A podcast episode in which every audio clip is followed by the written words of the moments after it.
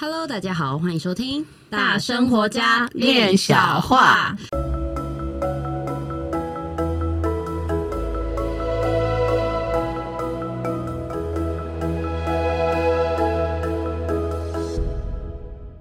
我是一心弟弟，我是闫妮，冠玉，Hello，嗨，Hello，哎，欢迎我们。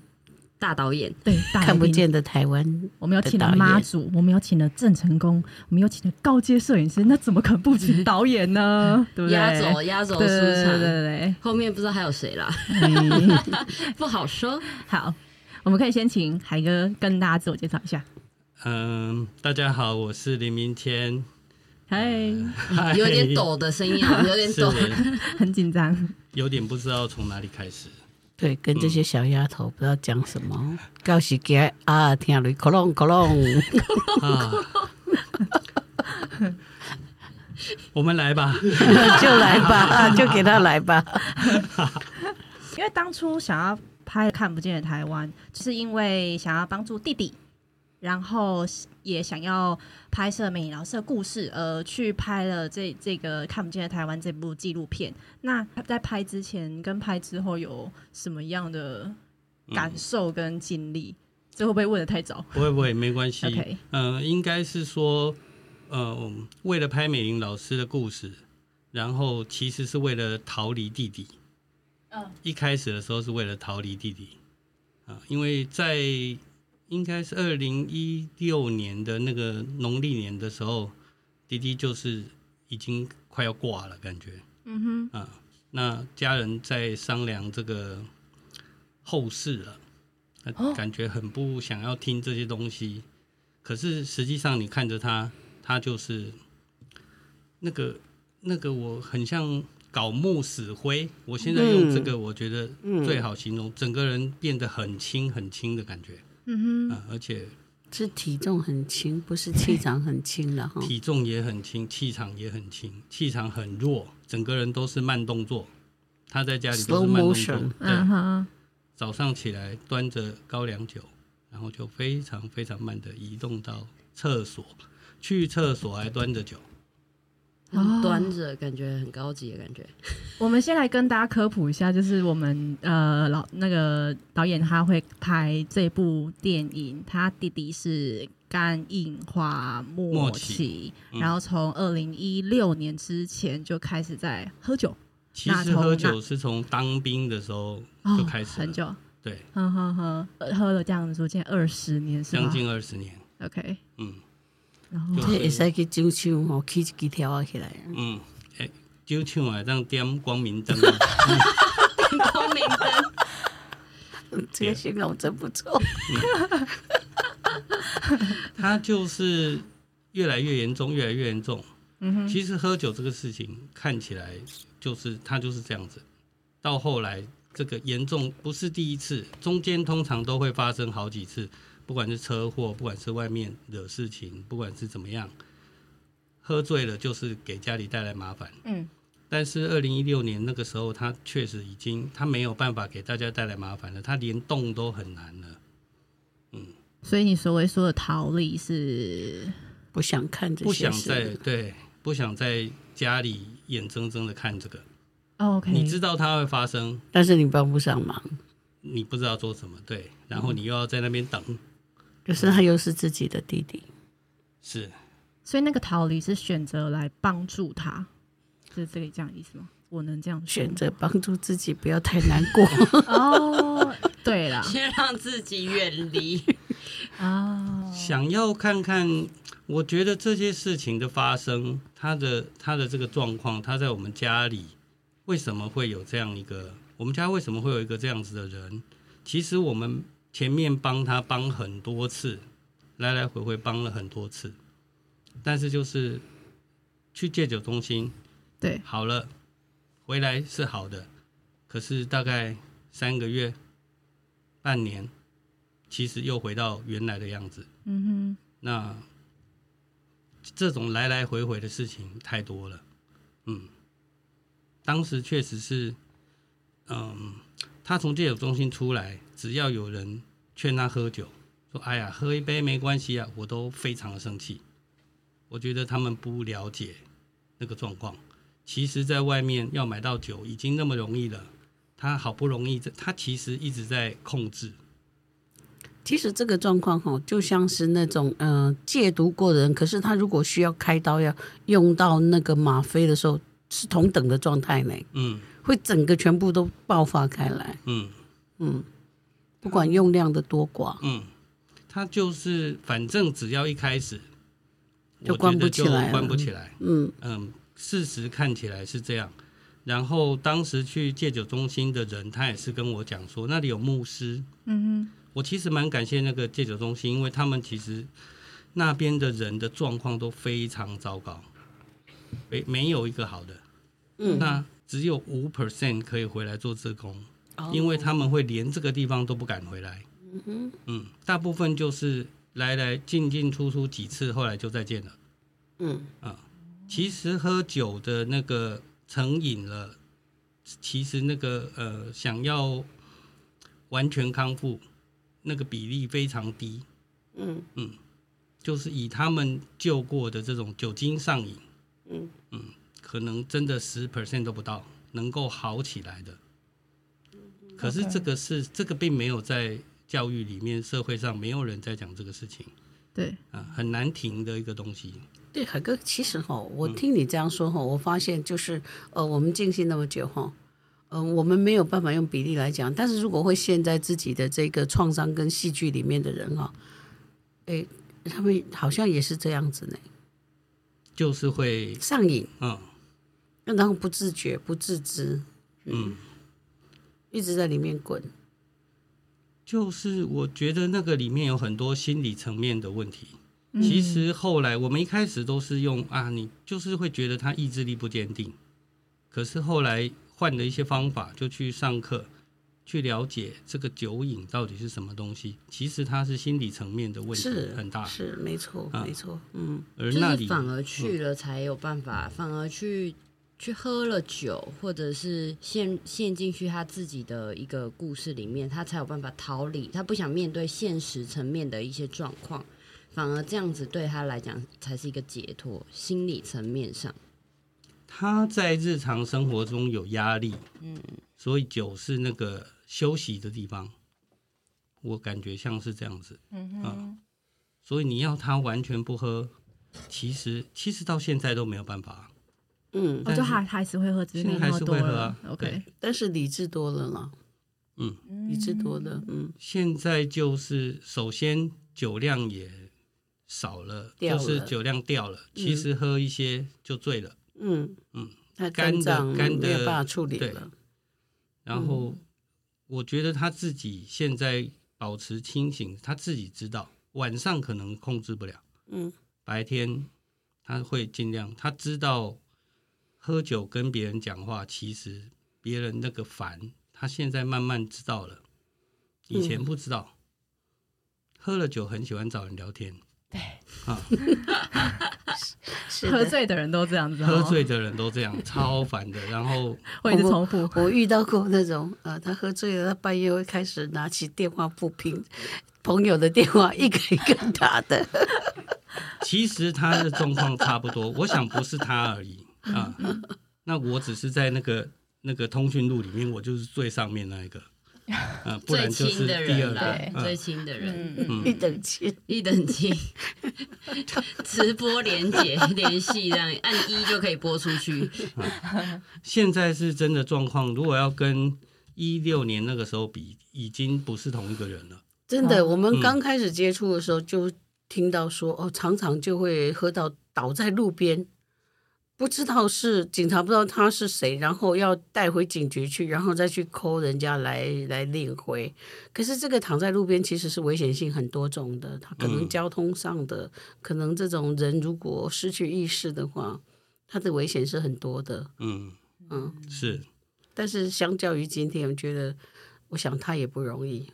嗯，我觉得当时就是想要逃走，然后结果一拍却。骗子一开始就是得要面对自己的家里的事情，第一件事情，然后第一件事情就是他啊，从他开始。对，我还记得我们当时在高雄的那个夏公嘛，嗯，从那从他开始处理，然后其实他处理他花了很多的时间呢、啊，花了很多精力，花了很多金钱。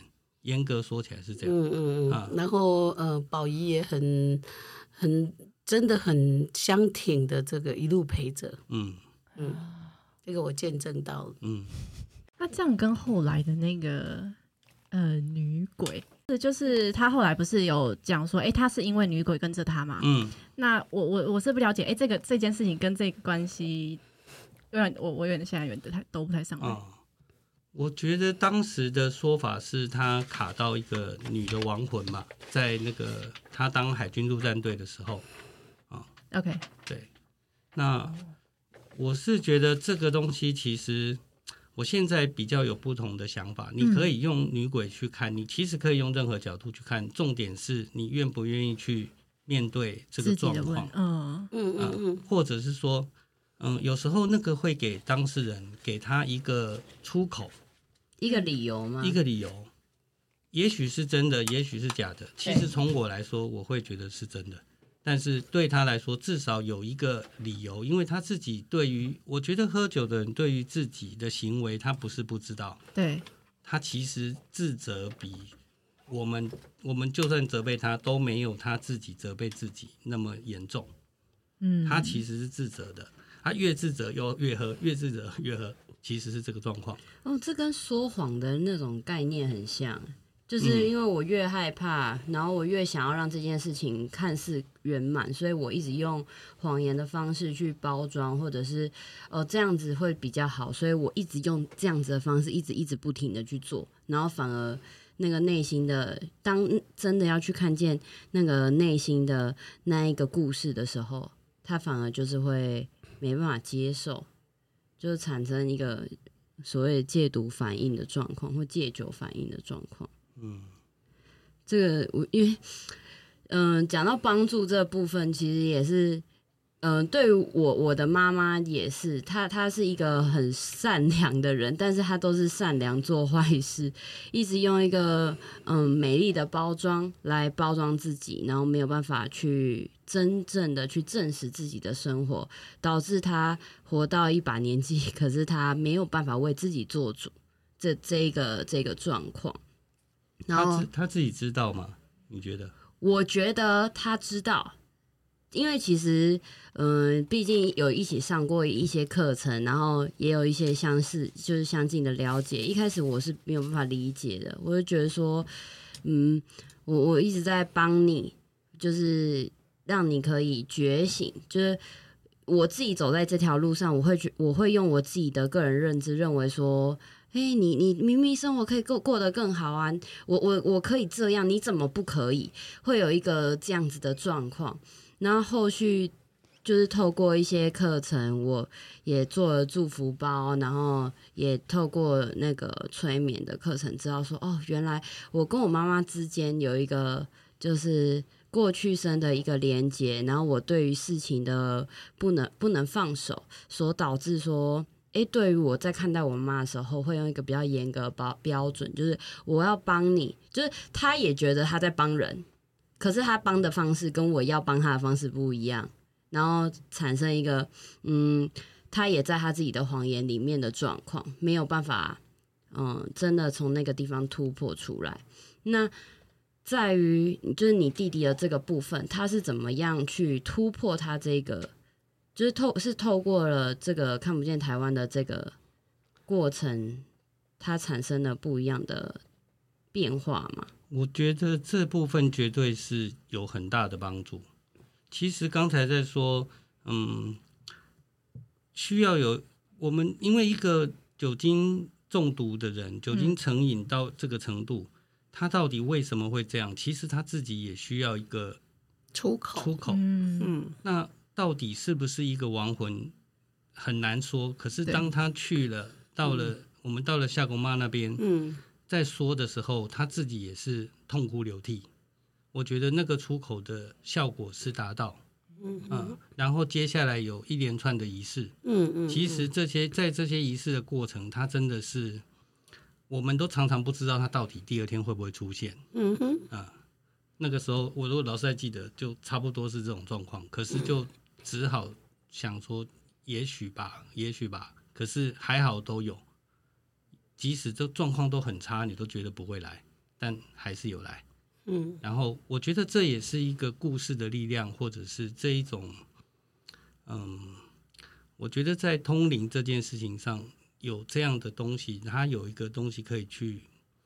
去理解他自己，去对照他自己过去的人生，对，嗯，然后也确实是有一些东西没有办法解释嘛，因为他当时在海军陆战队里面出的事情，其实家里人知道的也很少，嗯，所以当时透过呃九皇子说出来的时候，其实他自己也会蛮震惊的，哦，我觉得那个跟我当时去拍。说出我家的事，说出他的事一样，就是你会觉得，哎，真的有一个看不见的力量，或者他们在一直在看着你，不，没有人，嗯嗯、没有什么事情是没有人知道，他们都知道。每一个呃内内在有一道光的人，他其实反面都是有一个神主牌在那里。哦，那画出了这个神主牌之后，他扬升了就成为一道光，这是。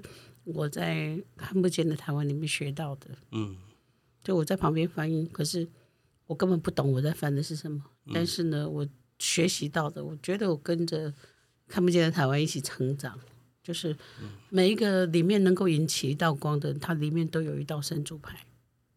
嗯嗯，这是我的感受。那除了就是看到这个弟弟的转变之外，就是海哥这边。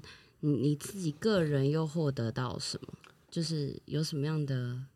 我觉得有一个很有趣的事情是，当时要决定要不要到夏公妈去，嗯，救他，就是帮他做一个仪式。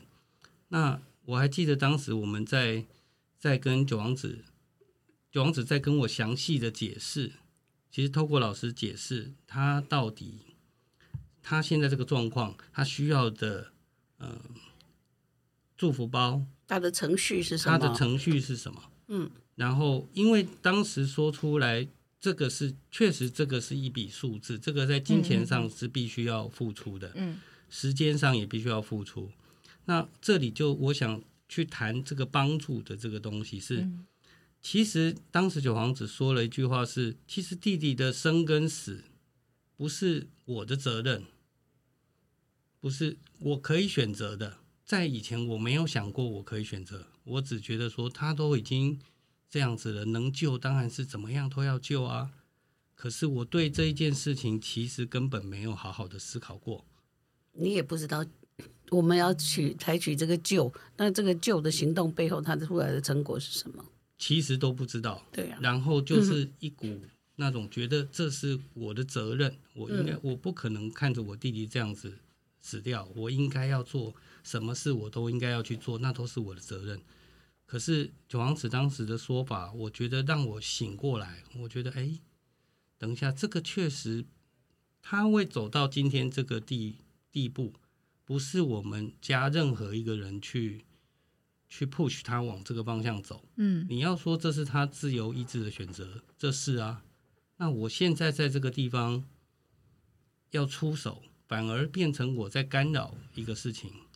那这里面就有需要思考的地方，嗯，而且他也说，这个救回来，这个后面，或者是说，今天如果真的救回来了，这个后面并不是救回来，然后第二天全部都好了，睡醒就好了，睡醒了，全部回到一个和乐融融的家庭，啊，完全不是这样子，嗯嗯，啊，我觉得他让我去看清楚这件事情，嗯，也去，我觉得金钱在这边不是重点，或者是说。因为每个人能付出的金钱的数量都不一样，所以它其实只是你愿不愿意去做。可是这里还有一个你该不该做的问题，在那里我同时的在思考。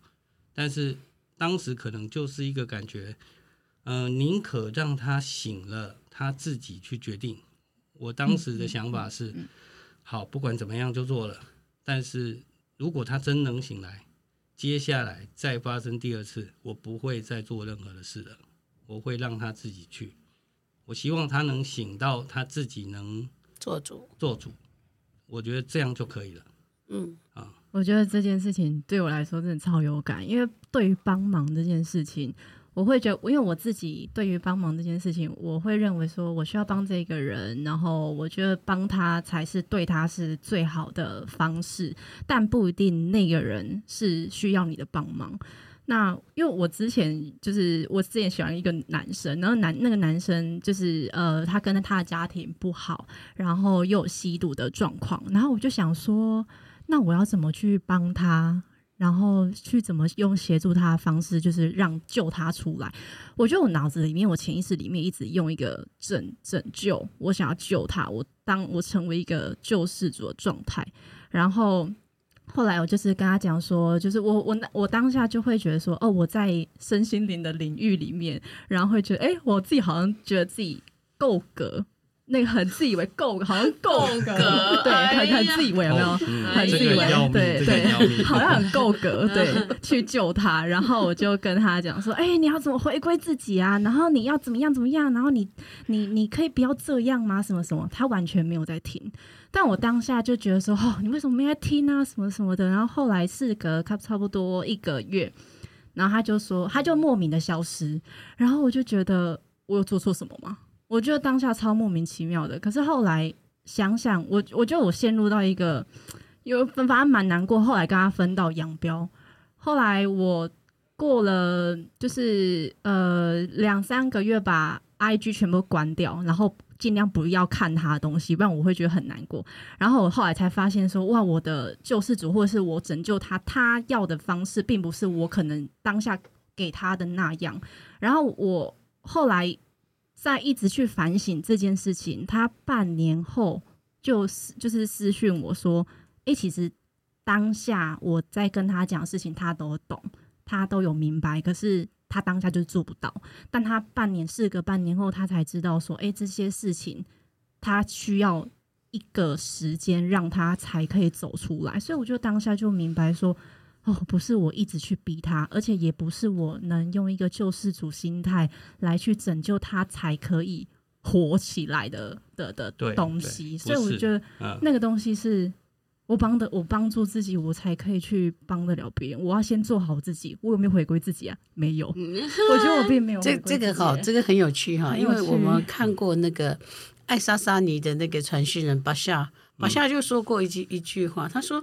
嗯、呃，所有的帮助跟批判，哈，这是等量的，在他的背后都藏着一个谎言，那个谎言是自己，没有人可以真正的被帮助，哦、也没有一个人是你需要去批判他的，对，因为每一切每一个刹那都是各自的选择，嗯，他一直在做出抉择，抉择，抉择，抉择，嗯嗯，是我我我觉得我真的在帮助我弟弟的过程里面，这里面是起起伏伏，就是。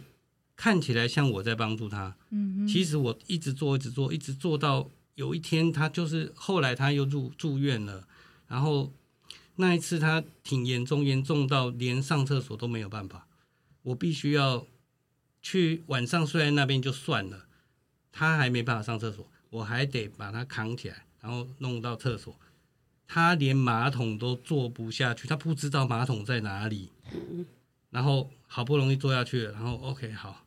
我还要帮他擦屁股，我在帮他擦屁股的那一瞬间，就是我想到哇，我这一生到底帮谁擦过屁股啊？我爷爷，再来就竟然是我弟弟，为什么我要帮他擦屁股？我我有一点，我觉得有些事情我可能做的过头了，或者是说，我觉得这个帮助这里面有很多的问题，它并不是说你无止境的想要付出就结束了，没有，并不是，这是一个。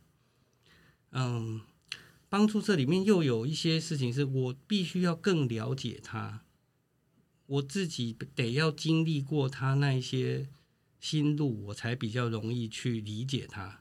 嗯，然后另外是我常常被一个罪恶感压着，就好像我不，这是家人，我只要不做点什么，我不一直支持他，你就错了，我就错了。可是。哦常常这样的东西，也许是给他更大的压力。我不晓得，我们就在这中间一直来来回回拉锯战。其实从一六年完，他有好起来，可是你看一六到现在又过了五六年了。嗯，其实这中间还是起起伏伏。嗯哼，只是每一次下去的时候，就是告诉自己说：“OK，相信他会自己站起来。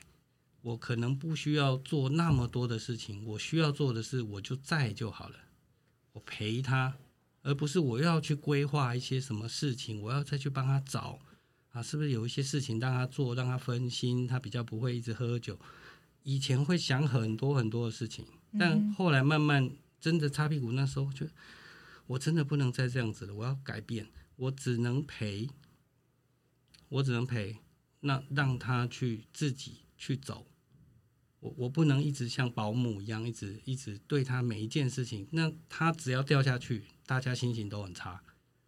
一直对随着他的起起伏伏，全家都在那边起起伏伏，这种日子实在没办法过。嗯哼，然后就慢慢就。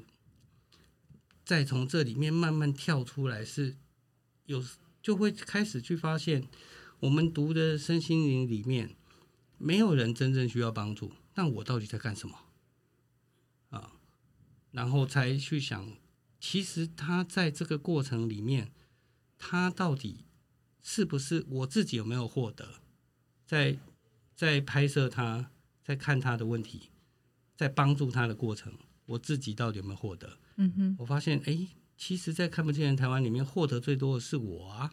嗯嗯，我找到祖先、啊，这个是整个家族的事情哎。嗯，可是我觉得李明宏也很伟大。嗯，因为他现在都能够上班了。嗯，而且我觉得他逐渐的找到自己内在的和谐。嗯，那当时那个内在的不和谐，实在是创造了那么多的事件。嗯，逐步逐步的在这些起起伏伏当中，他就在调这个频率。嗯，来到了他现在和谐。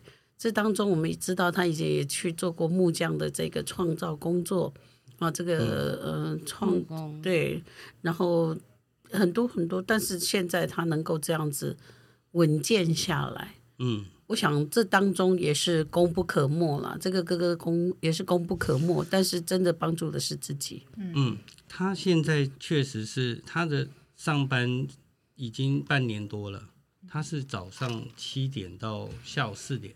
所以他等于是每天六五点多六点就要起来，嗯嗯，他没有迟到过。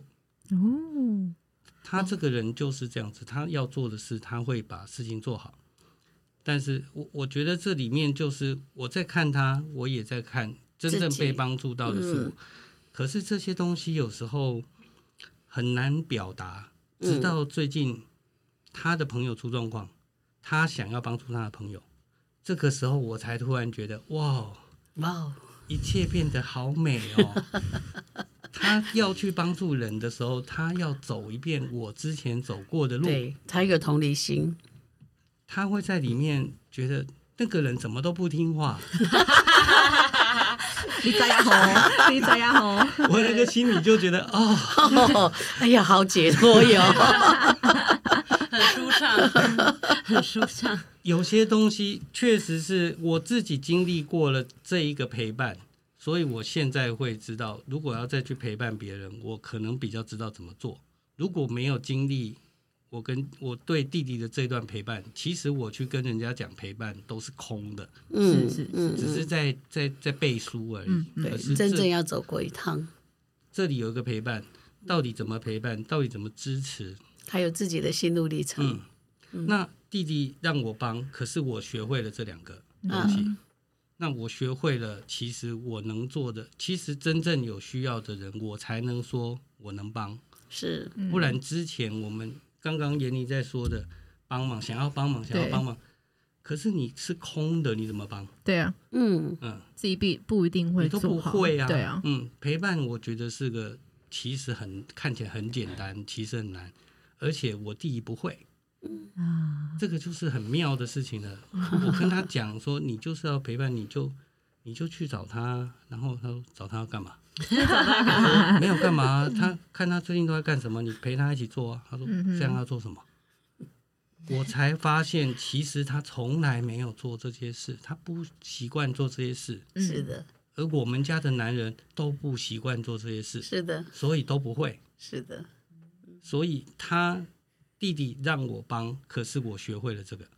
那他现在要去帮别人，他也在学会这个。嗯，所以我想说，哇，原来是这样子吗？那到底扮演被帮的人，是不是他在扮演那个人？然后他的朋友现在换成他的朋友在扮演那个人，让他去学学习，对，从角色的这个转换上面，其实角色转换，我觉得学的最最快最多，嗯嗯，而且他在乎的朋友，所以他会愿意嗯。去付出，嗯，不知道说你就不要管他就好了，不能啊，这个就是好朋友，OK，好朋友的话，那你就得。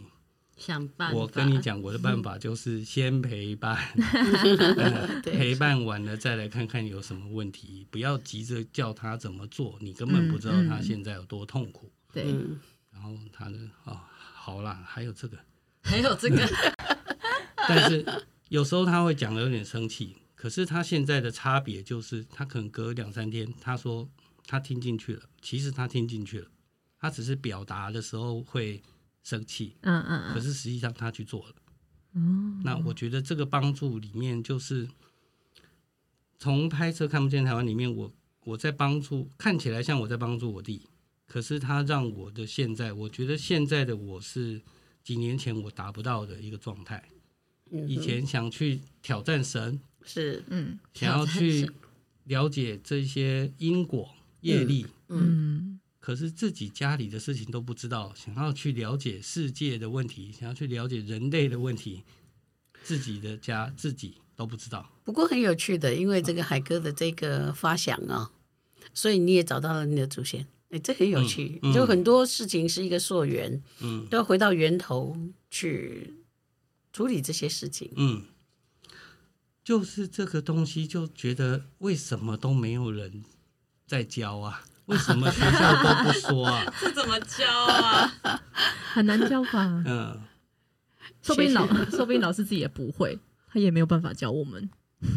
嗯，我我确实找到了。我跟家族的人说，其实大家对这些事都是采用一种半信半疑的角度。特别是我说，呃，妈祖说我们就是他的子孙。嗯哼，其实我觉得听起来应该很荣耀啊。对啊，我是我的祖先是神明哎，这样子。可是其实大家的反应让我觉得有点奇怪，这个这个也是我觉得，我刚刚说为什么社会都没有教，老师都没有教，光是找祖先这件事，他们想到的都是，嗯，很多人家光是为了那个骨灰坛要放在哪边哪一个，嗯、大家在吵的是这种事情，是，那在网上的事情没有人在乎了，这里有一个。好像集体都断掉了，就是骨灰坛，它相对性也代表一个嗯神主牌，嗯，大大家是在处理这个推举这个神主牌，或者是在归属这个神主牌，但是那个扬声的部分就没有人去在意。嗯，可是没有处理到祖先的事情，我觉得就是。不是大家想的那一种，说会给家里用，因为我们家的祖坟位置不对，所以全家都很不顺。我觉得不只有这个层面而已。好像我们在看不见的台湾里面遇到的，也都比较不是这一类的事情。嗯，我觉得大家的把眼睛都放在那个什么风水啊，什么这些事情上，可是那个家族里面有一些共同的。生活习惯也好，思考习惯也好，那里面就像我刚刚说，我们家的男人不懂得怎么叫陪伴，没有那个东西。所以你的父亲退休以后陪伴不了你的母亲。他他其实很像在陪伴他自己吧，他不知道陪伴是什么。我觉得不会去，嗯，应该是说他从来都没有在做这样的事情。嗯，啊。可能陪伴我们的都是妈妈，嗯，妈妈很知道怎么陪伴一个小孩，可是爸爸就是上班，他的以前可能上一代的一个价值观或是社会结构，就是让他们觉得他们有努力去上班，然后让家人可以活下来，吃得饱，这已经很好了。确实这个也很好，他他在这方面做得很好，嗯哼。但是他没有学的东西就是没有学，嗯嗯，他不知道为什么。好，我花个时间来，你现在在看什么电视剧？我来跟你一起看，嗯，也许我不是很有兴趣，但我先看看嘛。大家会有一个共同的话题，嗯，妈妈会不断。台湾的家庭，我觉得很多都是女性在外面参加很多的课程。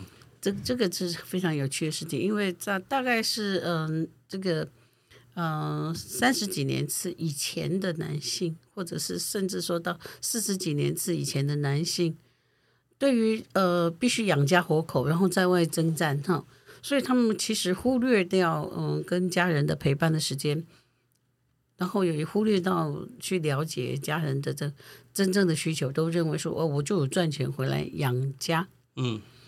那但是呢，这个事情却很有趣的解放了这些女性，女性就变得很活跃，然后立退又登来出来往外出来乞讨，嗯，因为你在家里你会给我很多的麻烦跟限制，换我出去跑又跳，所以女性又比男性健康，嗯，这是很有趣的现象。我现在看到的其实也是这样，你去社区看一下那些各种各样的课程，都是女生，女生都是很多，男生就那里面一两个，啊。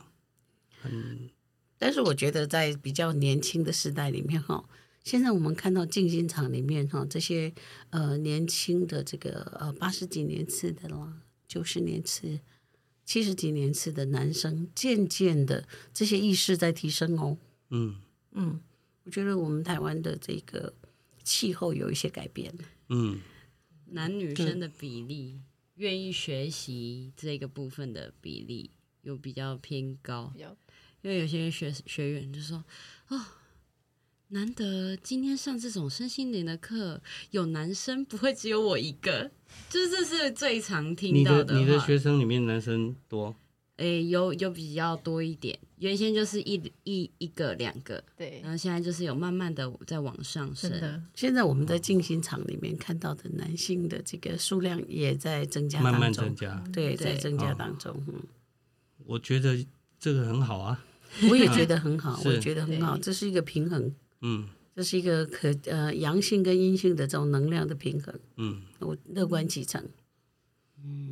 嗯，所以对于这样的帮助来讲，我觉得我听到的，因为像刚就是不管是闫妮啦还是海哥，你们讲到的帮助都是你们会是一个用一个先 push 的方式，然后后来你学习到的是，哎，有的时候是需要顺着那个流。就是他当时需要做什么样啊？我尽我所能，我做到这里。那我看着后续的反应，然后你要怎么做，那就是你自己的决定，把选择权交还给对方的一种状态。我觉得这个是我这个后后半段的这个部分，是我一直以来秉持的一个帮助的方式。但是我的这种帮助的方式，其实有有些某些人看不懂，就是。他们不能理解的人，他们就觉得哇，真心很冷血。他就是你，你如果没有主动的去提出一些要求，或者是提出一些见解，他是不会轻易出手帮你的。那我就觉得说。你就没有要要人家救，你就还想要这样？那我跟你讲再多，我说这个男人就是烂，你就是要分手，然后你还在那边，嗯，可是他这个时候对我很好，然后明天回去，哦，我要分手，然后后天，哦，这个又很好，然后我又要分手，我就觉得你演够了没？那我在前面告诉你的这些，我在帮助你，可是那些话你听不进去，你就是希望有一个人告诉你说，没有。这个很棒，你就继续吧。然后我就想说，不要停，对，不要停哦，OK 啊。那那你就这样继续嘛。这种话我讲不出口，因为这根本就是骗人的话。可是，在那个时候，可能那个人就会需要这样的帮助。然后我我没有办法给这种东西的时候，嗯、他们就说：“哦，真心很冷血，他都是劝离不劝和。”我说：“妈的，我也有劝和过啊，你们有听过吗？没有啊，你们在那边哦，我要分手，他对我不好，然后我我要跟他在一起，他对我很好，是要演多久啊？就是就是就是都我我身边是遇到这种很一下这样一下那样，然后我觉得很受不了，嗯、所以我都会说。”你要不要干脆你你自己决定就好了？我我反正我帮不了你，那我也就这样子看着。所以我我的帮助的方式都会有一种，嗯、我离远一点，我离远一点，我帮助不了。好，那我我离远一点，我就不要看到就好。那我们就是久久的见一次面哦，哎哈哈，这样子哈哈的这样子，OK。然后我就发现，其实当我这样放下来之后，给互相一个空间，等于说把这个选择权交还给对方。我自己压力不会那么大，嗯，因为我我我其实我在帮助人的过程，我都会觉得天哪，那他的选择会不会被我的一句话所控制？所以在这个，在我在做这个骰子占卜的过程，其实我当初做的初心、出发心，就是希望说，哎，当人茫茫然的时候，我可以在那个交叉点去帮助到人。可是有时候那个骰面哦。很犀利，他会告诉你，他这个时候很茫然，你讲了他听不下去。对，骰子会这样告诉你，那你放心。就是我还是会让那个流出出，就是我还是会顺着那个骰面的意思告诉他。只是有些人就是他有的是哦好，那我欣然接受；有的是，可是我觉得不是这样，等等的这些反应，然后我就会知道说哦他。正在拒绝，那我也不要跟他硬碰硬，嗯，我就会就是告诉他说，好，那我给予的只是一个方向，但是选择权在于你，你不要因为我说了什么你就决定要怎么做，你可以先去印证看看，然后去思考一下，然后再去做。那我给予你的是一个建议，然后我就发现我用这样子的方式在做的时候。我自己相对可以放松，然后我也给对方一个你自己的 人生自己做决定的一种方式。嗯，这样这是一个人的觉醒是有他自己的 timing，不是我们要呃刻意的去把他喊醒。是，嗯，因为那个喊醒他有起床气之后，然后你走了，他倒头又睡了。对，因为对你很生气。对，以前我的初我一开始。确实是这样，就是尤其是刚接触静心的时候，真的会有像刚刚妍妮讲的，我觉得我已经在进步了，利息在喊明哦的那种状况，然后就会觉得说，你就是应该要怎样怎样，你要发觉，你要有有觉知啊，你怎么会这样做？这个就叫做灵性的傲慢，够格，我也够，好够格，灵性的傲慢的，很气，就觉得你怎么可以不懂这样子啊？现在就是啊。他的人生或许就是需要经历这样子的过程，嗯嗯、他还没吃饱，先让他吃饱了再说。等他吃饱，说：“哦，太饱了，饱到吐了，饱到吐了。嗯”我知道。这个时候我们才有那个机会，然后那个机会是在于：哦，我我你你还在吃嘛？哈啊，我继续走，我继续精进我自己。然后等到你吃饱，你已经很胖了嘛？因为吃饱吐了，我有力量可以。当你需要拉把手的时候，我有力量可以把你拉起来。对对，然后但是这个前提是你愿意先把那只手伸出来。嗯嗯嗯，我觉得这个这个很重要哎。嗯，就是学到的就是你手没有伸出来，我一定不会帮。所以不是我们递橄榄枝给别人哦，嗯、我们一定要记得是对方递橄榄枝给我们说，哎、嗯，你这个时候可以帮我。是。不然会没有立场啊！其实到头来就是帮了一大堆，然后你没有立场啊，然后生气的要死。对，可恶。所以 还自以为，对这个很有很有趣的，就是会发现说，所有需我们认为需要帮助的人，其实他不会给我们立场。那没有给我们立场，我们其实是没有一个着力点可以做这些事。嗯，直到他愿意，他有让出一个位置。我们才有办法着力，嗯，所以这个真的是一个很很巧妙也非常有趣的时刻哦，嗯嗯。那我们再回到林明宏身上哈，嗯，那哥哥现在在看他，还有在整个家庭的这个角度里面来看他，嗯，现在看就是，其实我对他没有，我觉得没有期待，一定他得要怎么样。他是不是要回到跟正常人所谓的正常人一模一样？我也没有期待。可是我觉得就是看着他，看他需要什么。我觉得那个刚才在说的有一个东西就是拯救，那个东西没有了，现在不拯救，就是我把他当成是一个正常的人，那他发生什么事情，如果他需要我的帮助，我就我才会帮他得说，不然的话，其实聊天打屁，我觉得也很好。刚刚导演讲了一句很棒的话。他必须自己觉得需要被帮助，因为每个人，你不管就算是吸毒吸到一塌糊涂的人，他都觉得他是正常人。是是是。如果他这么正常，他在他自己的范围里面很正常，你要帮他，是你不正常哦。对啊，你你可能不太正常哦。你为什么 需要这样子帮助人家？我觉得之前都是不太正常。我觉得我在拍这部片之前，我一定不正常。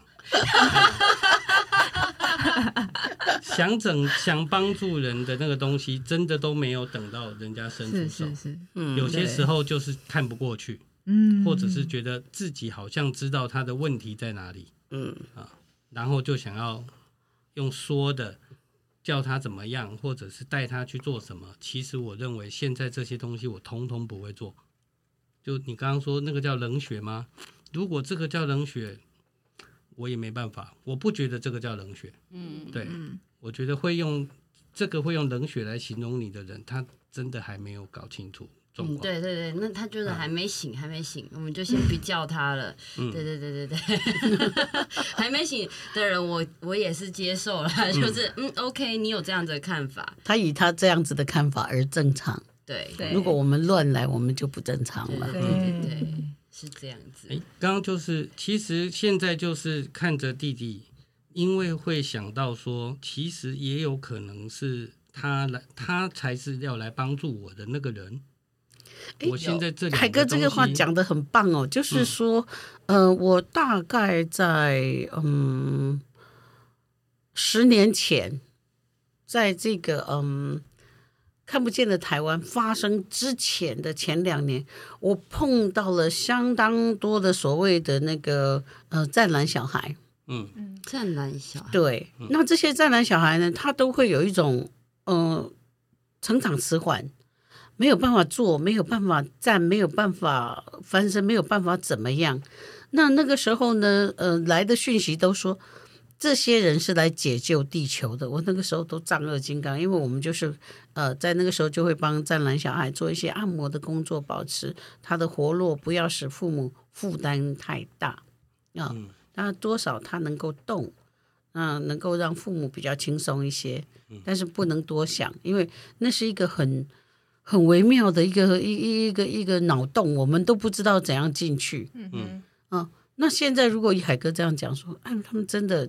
呃，帮助了父母，因为让他们认清，嗯，让他们学会你在执着的是什么，还有你要求的完美是什么。这个就有一点像说哦，呃，我就知道说我的孩子智商，或者是他就不是一个爱念书的孩子，即便他智商很高，可是呢，我根本不在乎这些，我就是要他给我进资优班，嗯，我就就突然间连接到这里，就觉得，哎，这好像一样，哎。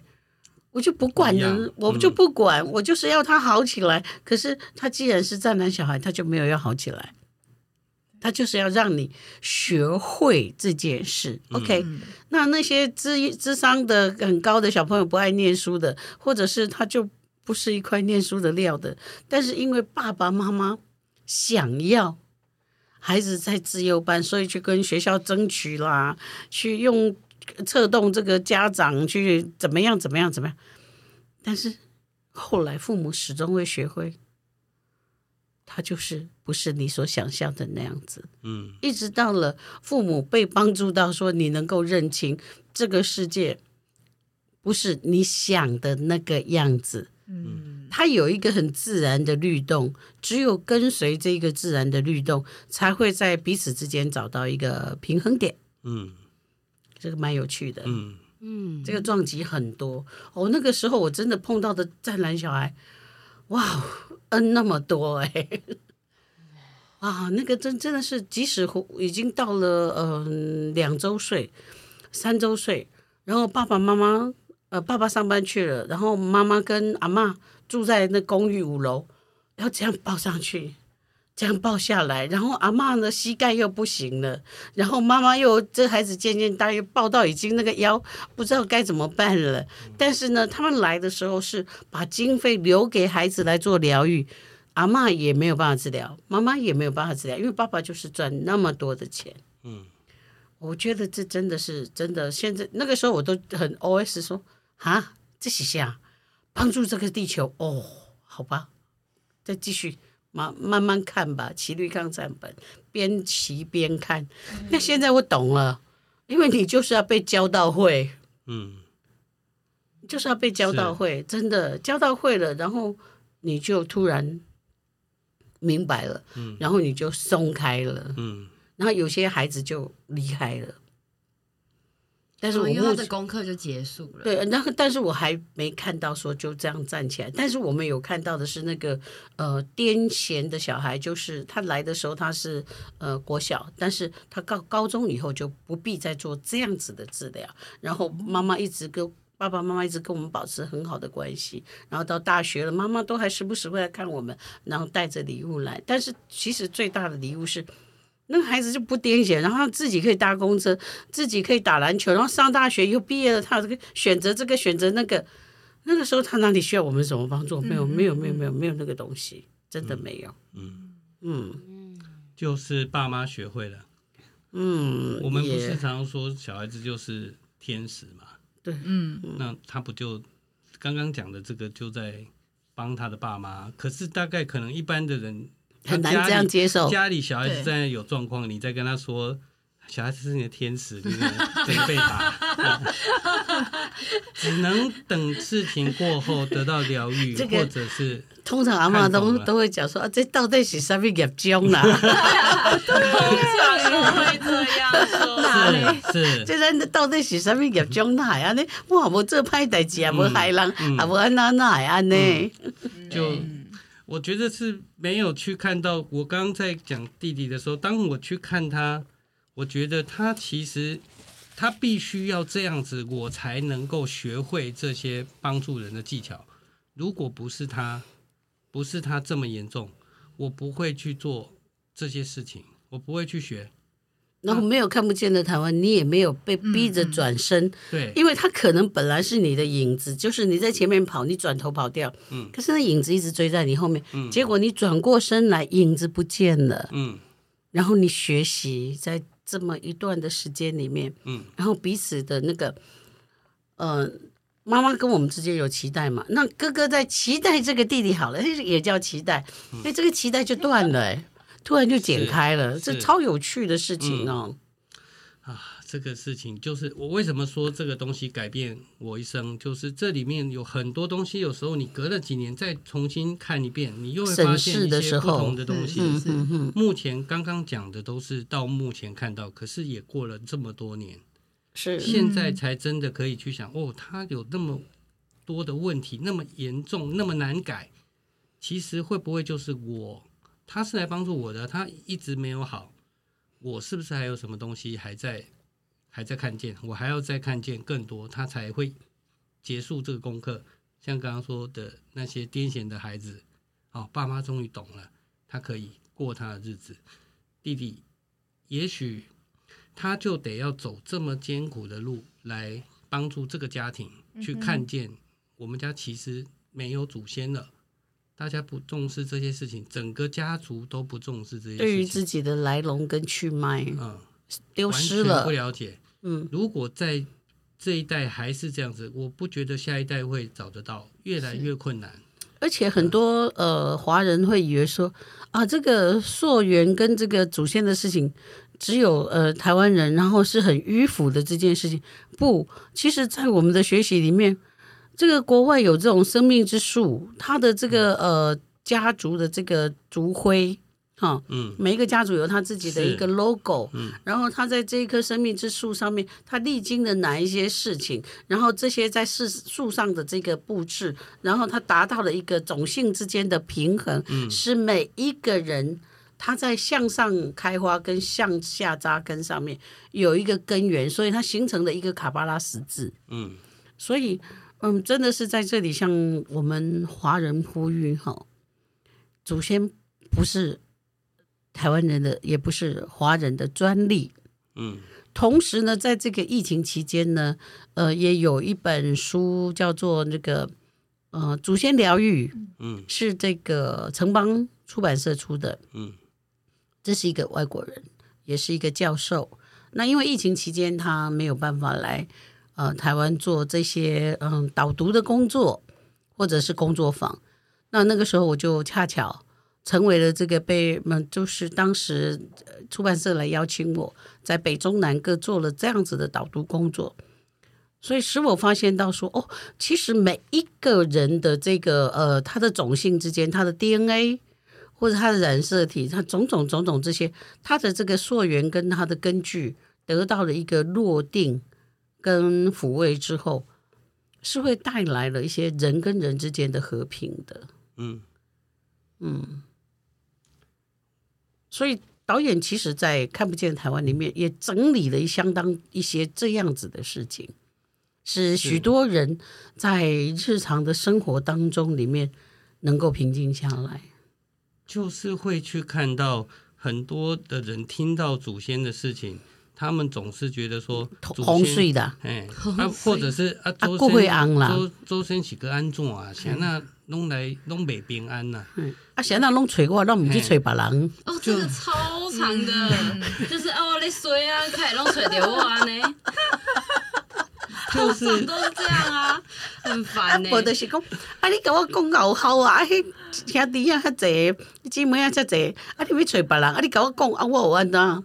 这这个其实是呃，也是蛮有趣的一个。这个真的是我想到之前芬多奇在说鬼的时候，嗯，他就是说。